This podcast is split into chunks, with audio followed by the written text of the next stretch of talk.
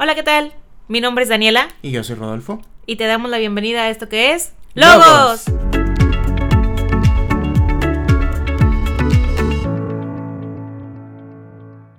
Estamos muy contentos de iniciar este proyecto con ustedes, ya que han sido días de mucho trabajo y esfuerzo, pero finalmente estamos aquí, gracias a Dios, listos para compartir este contenido con ustedes. Y en este primer episodio queremos contarles un poco acerca de quiénes somos, qué es Logos y cuál es el objetivo.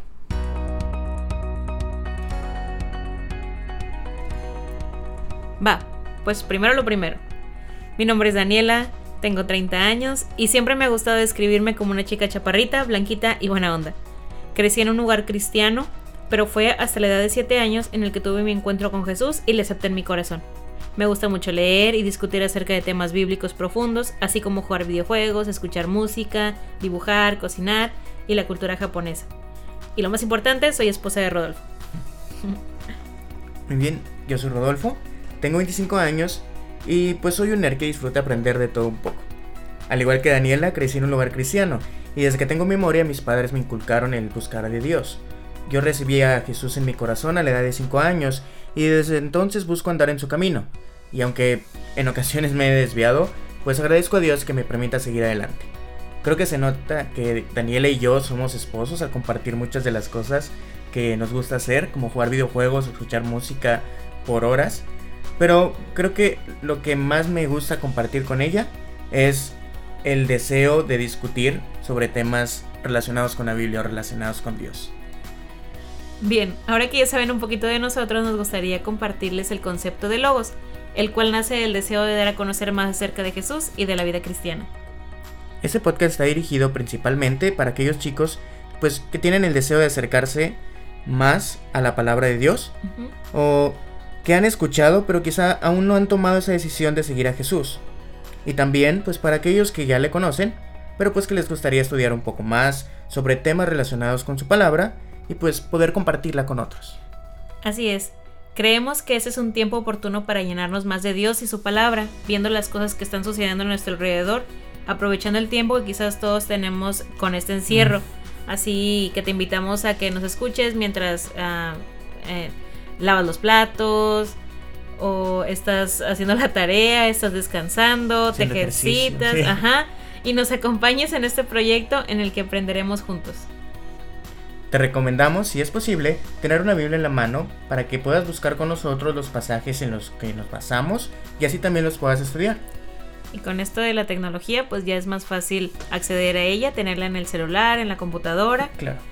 Y pues existen un montón de versiones de la Biblia de acuerdo a la traducción de su idioma original al nuestro. A nosotros nos gusta usar la versión Reina Valera de 1960, pero en lo personal para poder entender mejor algunas palabras, me gusta consultar también la nueva traducción viviente, la traducción al lenguaje actual y un diccionario. Ok, hablemos de logos. Logos es una palabra griega cuyo significado es palabra. La importancia de logos es que no se refiere a cualquier palabra, sino que es usada para referirse a la palabra de Dios y a Dios mismo. El significado que más nos ha llamado la atención es el que le da Juan en el Evangelio que lleva su nombre, Podemos encontrar esta definición en el capítulo 1, versículo 1, presentándolo como el verbo.